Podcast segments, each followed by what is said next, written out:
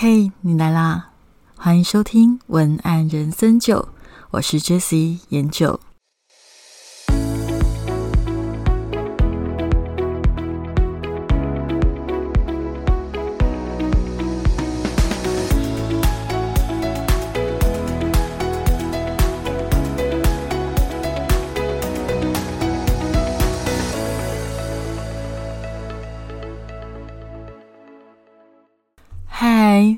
是研究。今天我们要来聊聊阅读空气的专家——高敏感人吧。今天为什么会想要聊到高敏感一族的这样的主题？原因是因为我的课程里，我发现有非常多的高敏感族都在里面。那我前些日子有得到一位高敏感族的好朋友做回馈，那我念给大家听哦。他说：“本身是高敏感族，平时就很喜欢从生活中思考、学习、探索。这个课程让我可以把自己平时以为想太多的那些思绪与思维方式放在更正确的位置上，甚至能创造出不同维度的连接、价值和效果。他觉得很受用。我在这堂课的延伸的其他的视讯咨询上。”我也发现了，哎，其实我跟很多同学在互动的时候，我们心有灵犀的发现，其实彼此都是高敏感一族。也因为我自己其实也算是高敏感族，所以我会很清楚要怎么跟高敏感族的人互动。那我也会比较知道高敏感族的感觉，所以我在对话上，我也会比较知道要怎么样照顾彼此的情绪。这一点上面也让我。渐渐的发现，哎，其实我的课程里面真的越来越多的高敏感族都进来上我的课。那我今天就想特别的来聊聊高敏感一族的一些特征，还有他们其实在职场上面的优势，还有可以怎么去做。我想我来聊高敏感族应该是很恰当的，因为我本身就是一个非常资深的高敏感族。我为什么会发现自己是高敏感族？其实，老实说，我就小时候的时候，我从来都没有想过自己是高敏感族。例如说，其实我很擅长，呃呃，去感受气氛，然后我也很擅长去了解大人们他们话中有话代表的意思。但是我很长的时间里面，我一直以为这不是每个人都应该做得到的吗？但是我后来发现，我身边的人很多次的验证里面，我发现，哎，你你你难道不知道你讲这句话会踩到人家的地雷会爆掉吗？然后他们就说，哎，我没有感觉啊。我就说我明明就已经感觉到气氛已经这么差了，你那句话一出来一定会炸掉，你为什么要讲？他说我不知道啊，我没有感觉到啊。那我就发现，哎，所以是我的感觉很敏锐吗？那当然，我也没有特别的去觉得我是高敏感族，因为那个时候也没有高敏感族这个，应该是说没有这样子的说法，所以我就没有特别的去留意我自己跟别人不一样。但是我确实有一直发现，感觉到的东西好像特别多，然后身边很多人其实都并不是。这样子的感觉，也没有感觉到我所思考的深入的那一些讯息。那渐渐的，我就会开始觉得自己跟别人不一样。我在当高敏感族的人生里面，也常常遇到一个很大的，呃，应该说很大的困难，就是其实以前我的同事他们会觉得我很容易累。我那个时候我也不知道我为什么很容易累，那其他的人为什么不会累？但是我到现在想起来才知道说，哎，原来是因为我很容易去感受到大家的感受，所以老实说，跟很多人在一起的时候，我头脑里面的资讯量会很大。那那个很大的资讯量让我变得很累，那也是我现在才知道的。不过因为那个时候毕竟还年轻嘛，所以我就。呃，为了不要让人家觉得我很奇怪，我就只好时时刻刻的假装自己跟别人一样，尽量不要让人家发现我累，那尽量不要发现让别人发现我很在意一些事情，那就这样子伪装自己，变得好像跟别人一样很正常的过了很长的日子。我为什么到现在可以整理出很多情绪，把它写到文案里面？所以其实很多人会发现说，我在描述情绪，在捕捉情绪，以及我在。写出别人的心情的这件事情上面，我常常还蛮精准的。尤其是我比较擅长写的是那种比较优美、比较细腻，可能一般人不太会说出来的那一些东西，我常常可以比较容易的结合产品或品牌的意向，去写出某一些话。那带来很大的共鸣。那为什么会这样子的原因，其实也多亏于我自己是高敏感族。我很可以理解为什么高敏感族的人觉得跟这个社会有点格格不入，然后会很想要常常独处的躲起来。这样子的感觉，我是非常的清楚的。因为我可以表现的不像高敏感族，应该简单的来讲，但是实际上我是高敏感族。我相信现在的听众。你很可能也是这样的状况，很多人不知道你是高敏感族，因为你还是可以表现的很外向，你还是可以表现的很喜欢人群。其实高敏感族一点也不内向，也不代表他讨厌人群，他只是比较敏感而已。就有一点点像是说，有的人皮肤可能碰到化学物质没什么感觉，有的人皮肤可能碰到某一个有化学的东西就会痛，就有有点类似这样子而已。所以其实我在我的课程还有这整个呃我。自己的文案像你的品牌里面，我一直想要传递的另外一个讯息，就是不管现在在听这个 podcast 的朋友，你是不是高敏感族，我都希望你能够看见情绪这件事情为你带来的价值与好处。如果你是高敏感族，那一定要看见情绪带给你的价值与好处，否则你就浪费了一个很重要的东西，因为。你的感受是占了你人生那么大的一部分，如果你没有去善用这些感受，不就浪费了你的天赋？那如果你不是高敏感族，我也很推荐你可以在我的 podcast 或者我的课程里面，用不同的思维模式。呃，相较于现在主流喜欢教你的框架、教你的理性的逻辑，我更想要告诉你的是一些。关于换位思考以及情绪的运用上面，其实是可以带给我们不只是自己的心理健康，更可以真正的去打开情绪的力量，放进文字里面去影响很多人。好，我现在要开始跟你介绍一下，我刚刚有讲高敏感族。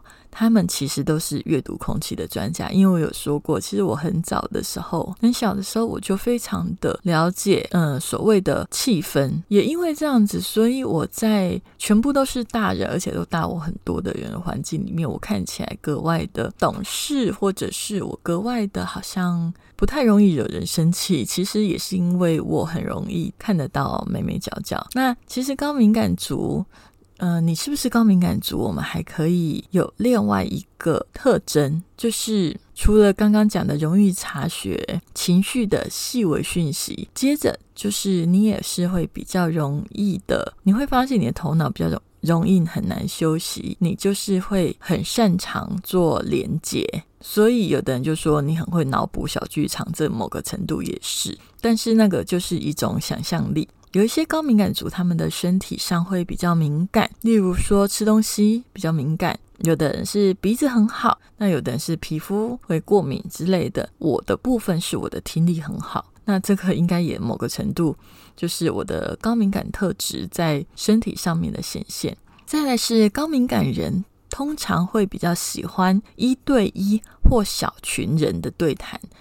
因为刚刚讲过，就是我的案例里面，其实我不喜欢很多人在一起的原因，是因为我的头脑很多人在一起的时候，我会同时进入太多讯息，讯息量过大是会造成很大的负担。所以，呃，一对一或小群人的对谈会让我们的负担比较轻，而且因为高敏感人本来就喜欢比较深度的对谈，所以人少也比较容易谈得深入，而不需要陷入客套。这个也是高敏感人的一些特质。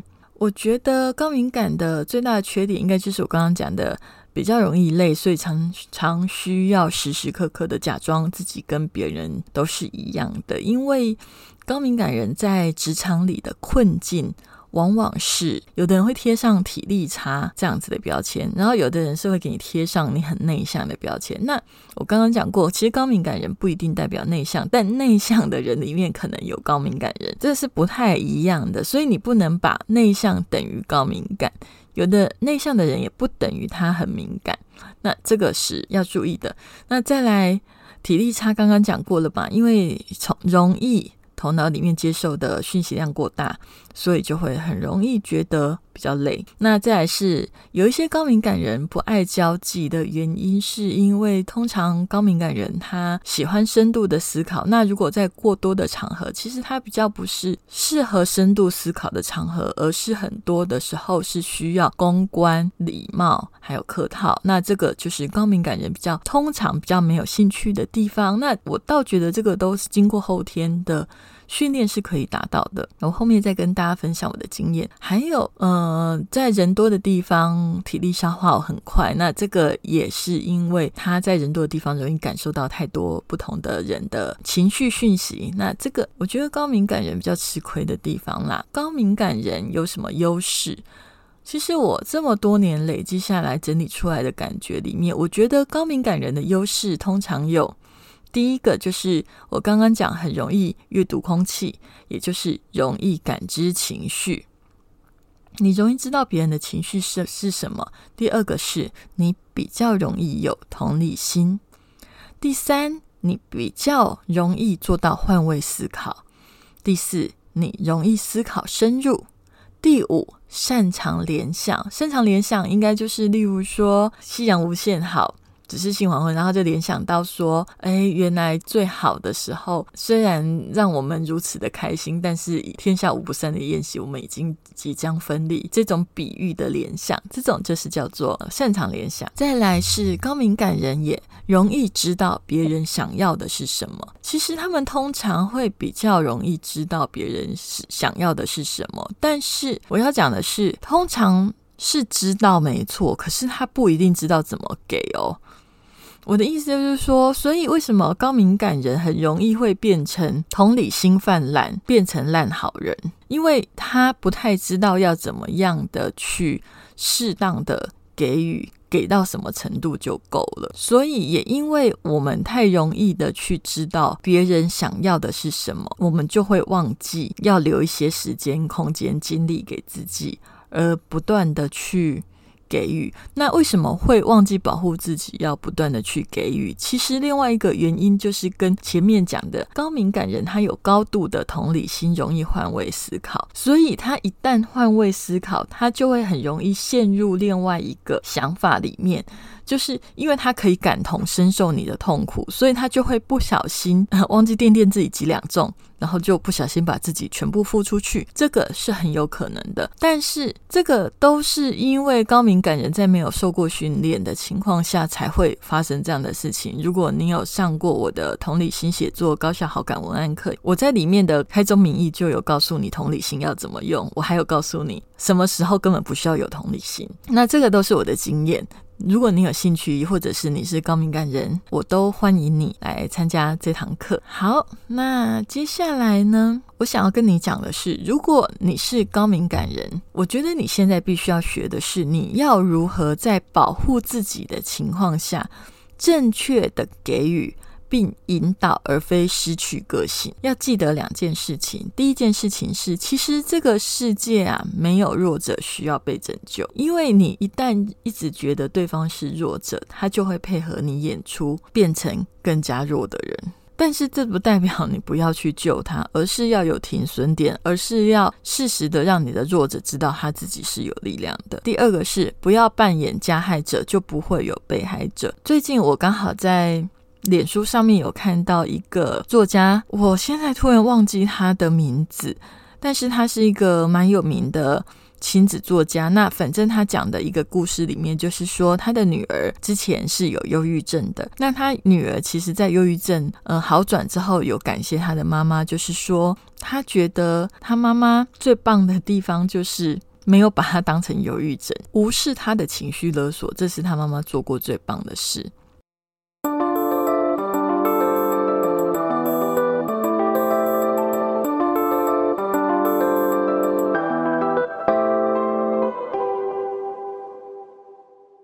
他的意思就是说，他妈妈在他忧郁症的时候，虽然还是有照顾他，可是自己的人生该做的事情都要做。那他对他情绪勒索说。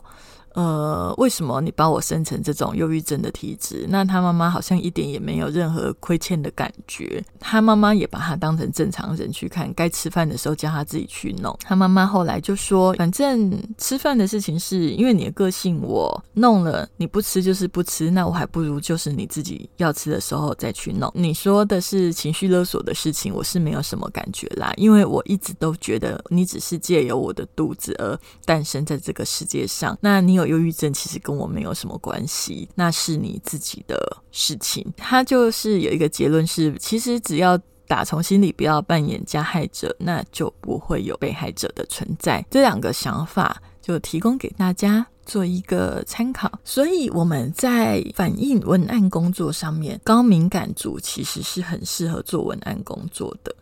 只是你真的要有足够的练习，因为高敏感族为什么很适合在文案工作上面呢？第一个，你在面对委托人的时候，你比较容易展现同理心跟换位思考，所以你比较懂得他在讲什么。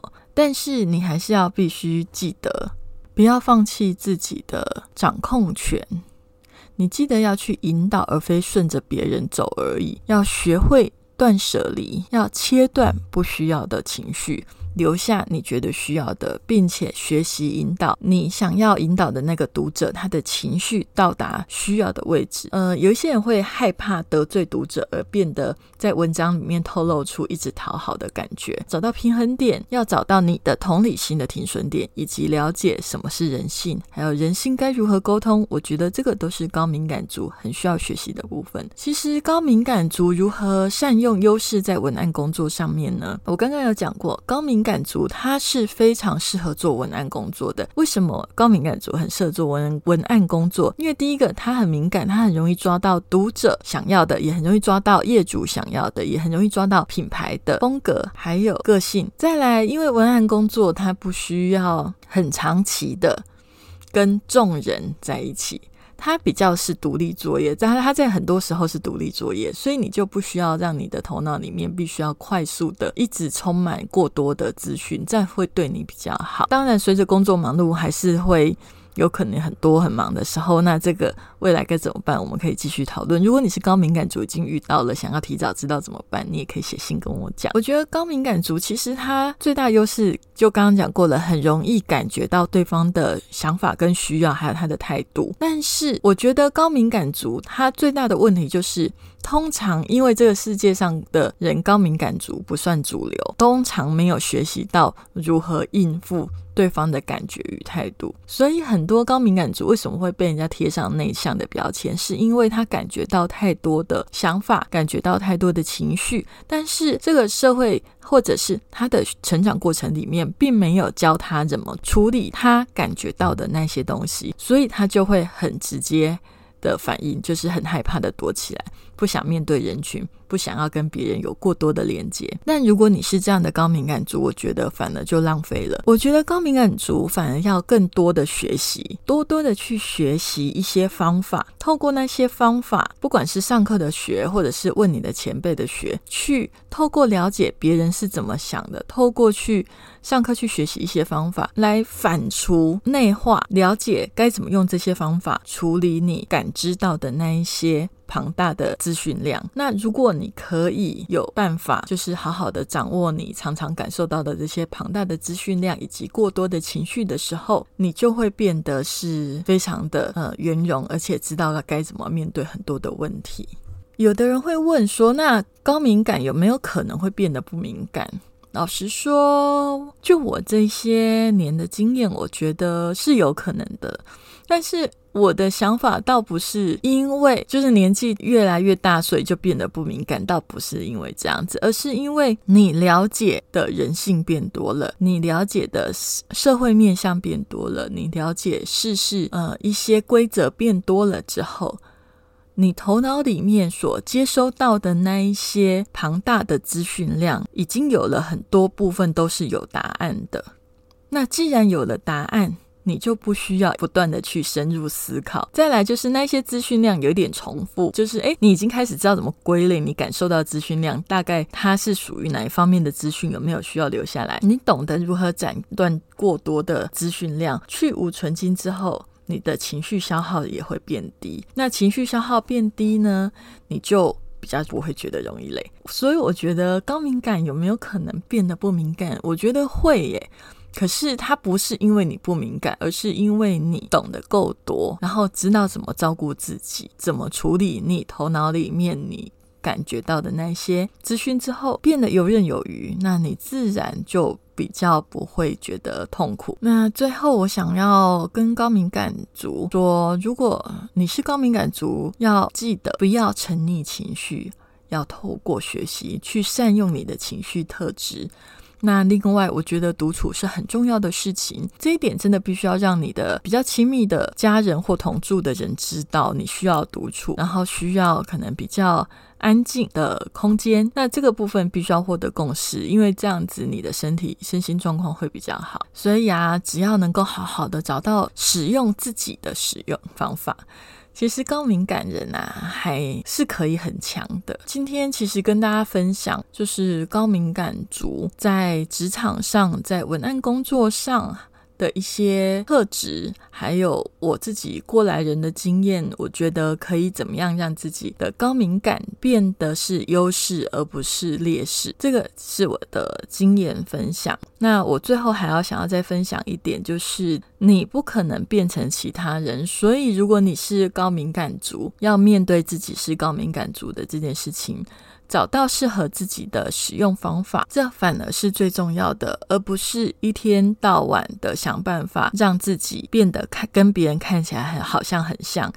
嗯，我觉得就是怎么装也不会像啦，别人还是会觉得你跟别人不太一样，因为这个就是我的经验谈。而且装久了你也很累。我觉得是高敏感族的人就要找到自己适合的生活方式，还有呃自己的身体。的使用方法，那反正这个是最重要的。节目的最后，我也跟大家工商一下，就是如果你是高敏感族，然后你想要学文案的话，那你可以考虑高效好感文案课，因为这堂课不只是课的内容，如果你未来是想要透过文案接案的话，你也可以上完这堂课的时候，记得把作业写完，那你就会进到我们的一个私密社团。那这个私密社团，我如果手边有比较多的。案子或适合合作的案子，我都会优先问我们的社团的朋友，大概就是这样子。那大家也知道，至少这个社团绝对会是友善高敏感族的社团，因为社团的管理员我本人就是高敏感族，所以他很多的互动方式都会更加的友善高敏感人。好，然后最后我想要再讲一点，其实我真的觉得文案工作真的是非常适合高敏感人，尤其现在有经过了新冠肺炎嘛，那新冠肺炎后，其实远距离上班，然后去在家上班这种，大家的接受度都变高。那其实远距上班，在家上班，再加上文案工作，这根本就是高敏感人最适合的工作模式。所以，如果你也向往这样的工作模式，想要透过学习，慢慢的过着一种高敏感族的理想生活，那我觉得你也可以。考虑来上这堂课，希望今天这一集大家都有满满的收获。不管你是不是高敏感人，都透过这一集可以更了解高敏感族的特别之处以及它的强项。好，那如果你是高敏感族，对今天的内容有共鸣的话，欢迎你写信给我，或者是找 J Slogan J S L O G A N 点 T W 这个，不管是 Facebook 网站或 IG 私讯给我，跟我分享你的心得。如果你喜欢今天的议题，我也希望你给我五颗星星的评价及留言。文案人生就，我们就下次见喽，拜拜。